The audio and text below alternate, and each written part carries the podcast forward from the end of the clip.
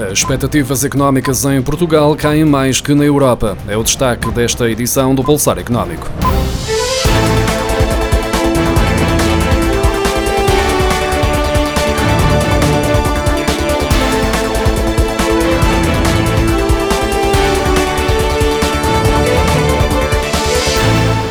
As expectativas económicas em Portugal caíram 51 pontos em abril, face a março, para 57 pontos negativos, uma descida superior à média europeia de 49 pontos negativos, de acordo com o barómetro da GFK, que contabiliza mensalmente este indicador para a Comissão Europeia. O trabalho foi levado a cabo no mês passado, junto da população portuguesa de idade compreendida entre os 16 e os 84 anos, com 1.700 entrevistas telefónicas efetuadas pela GFK Portugal. A Polónia, com menos 73 pontos e a Eslováquia, com menos 63 pontos, registram as maiores descidas neste indicador e, ao contrário do que era observado em março, este mês todos os países revelam expectativas económicas negativas face à disseminação do coronavírus e o consequente impacto das medidas de contenção na economia. Os dados oficiais mais recentes sobre a concessão de crédito para a compra de casa ainda não revelam os efeitos da pandemia. Em março, mês em que foi reportado o primeiro caso de contágio pelo novo coronavírus em Portugal e o início do confinamento, a disponibilização de crédito à habitação ascendeu a 952 milhões de euros, um aumento de quase 4% face a fevereiro e de mais de 9% em comparação com o mesmo mês do ano passado. Trata-se ainda de um novo máximo desde 2008, de acordo com os dados divulgados esta terça-feira pelo Banco de Portugal. Este novo aumento do crédito à habitação, registado em março, poderá parecer um contrassenso, tendo em conta que foi nesse mês que muitos portugueses começaram a sentir os efeitos económicos resultantes da pandemia. Contudo, poderá resultar do facto de existirem processos de crédito à habitação já em fase de conclusão naquele mês. Durante os primeiros três meses deste ano entraram em processo de licenciamento 11.553 novos fogos em Portugal, distribuídos por 4.971 projetos residenciais, de acordo com a base de dados confidencial imobiliário. Ou seja, nem a pandemia nem o estado de emergência travaram a atividade de promoção imobiliária em Portugal, sendo que os dados do primeiro trimestre deste ano superam os do mesmo período de 2019, um aumento de 9% em número de fogos e de 8% em número de projetos. Nos primeiros três meses do ano passado, tinham sido lançados 10.567 fogos, distribuídos por 4.593 projetos de habitação. Estes números são referentes a licenças concedidas com base em processos que estavam a decorrer já antes da pandemia. O impacto da crise nesta área só poderá ser medido nos próximos meses, quando se perceber quantas destas licenças avançaram de facto para a construção dos imóveis.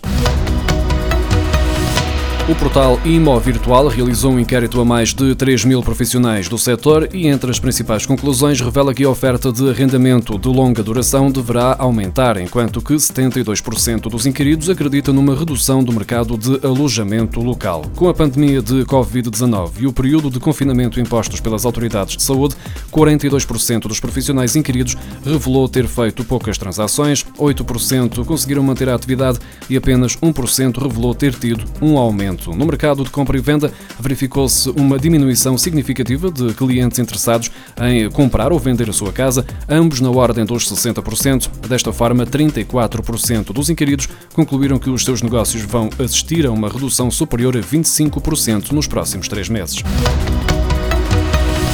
O volume de negócios dos serviços registrou uma forte quebra em resultado do choque económico provocado pela pandemia. O índice contraiu 17% em março e caiu 4% no conjunto do primeiro trimestre, comparativamente com o mesmo período do ano anterior. À medida que Portugal tenta retomar a atividade económica de forma gradual, vão sendo conhecidos novos dados sobre a dimensão do impacto da paralisação que começou em meados de março, com vista a travar o contágio do novo coronavírus. Todas as secções apresentaram evoluções negativas, com destaque para para o comércio por grosso, comércio e reparação de veículos e motociclos, que registrou uma variação negativa de 14,4% em março, face ao mesmo mês de 2019. Já o alojamento, restauração e similares registrou uma queda de 49,1% e os transportes e armazenagem registrou também uma queda de 17,6%.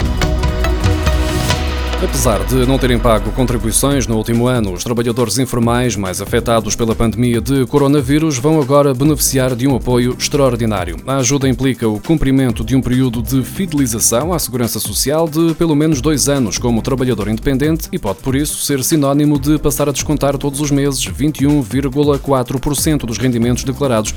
Mas há exceções a essa obrigação e alguns trabalhadores podem mesmo ficar isentos de contribuições durante uma boa parte desse período. Para começar, esta ajuda tem como valor o correspondente a metade do montante do indexante dos apoios sociais, mais precisamente 219,40 euros, sendo atribuída pelo período máximo de dois meses. Em troca, o Governo exige que o trabalhador declare o início ou reinício da atividade independente junto da Administração Fiscal e mantenha essa atividade aberta por um período mínimo de 24 meses após a cessação do pagamento da prestação. Se falhar este período de fidelização, o trabalhador terá então de devolver a totalidade dos apoios apoios à segurança social.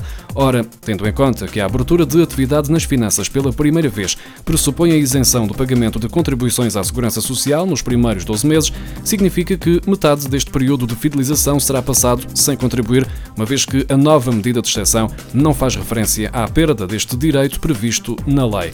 Além de contribuições para a segurança social, os trabalhadores independentes têm de reter rendimentos na fonte e pagar IVA, a menos que a faturação seja inferior a 12.500 euros anuais.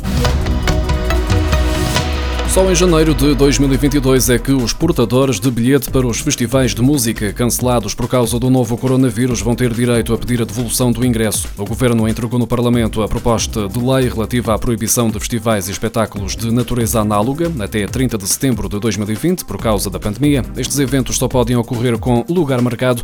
As regras são semelhantes ao cancelamento das viagens turísticas por causa do novo coronavírus. Todos os portadores de bilhetes para festivais vão poder pedir um vale de igual valor ao preço pago pelo ingresso e que será válido até 31 de dezembro de 2021. Este vale pode ser utilizado na compra do bilhete para o mesmo espetáculo, a realizar em nova data ou para outros eventos realizados pelo mesmo promotor. O documento também mantém o seguro que tiver sido contratado para o bilhete e não pode implicar a cobrança de qualquer outro valor ou comissão ao portador do bilhete de ingresso. Apenas se o vale não for utilizado até 31 de dezembro de 2021 é que o portador do bilhete tem direito ao reembolso do valor a solicitar no prazo de 14 dias úteis. É por causa desta situação que a proposta de lei do Governo irá vigorar até 31 de janeiro de 2022.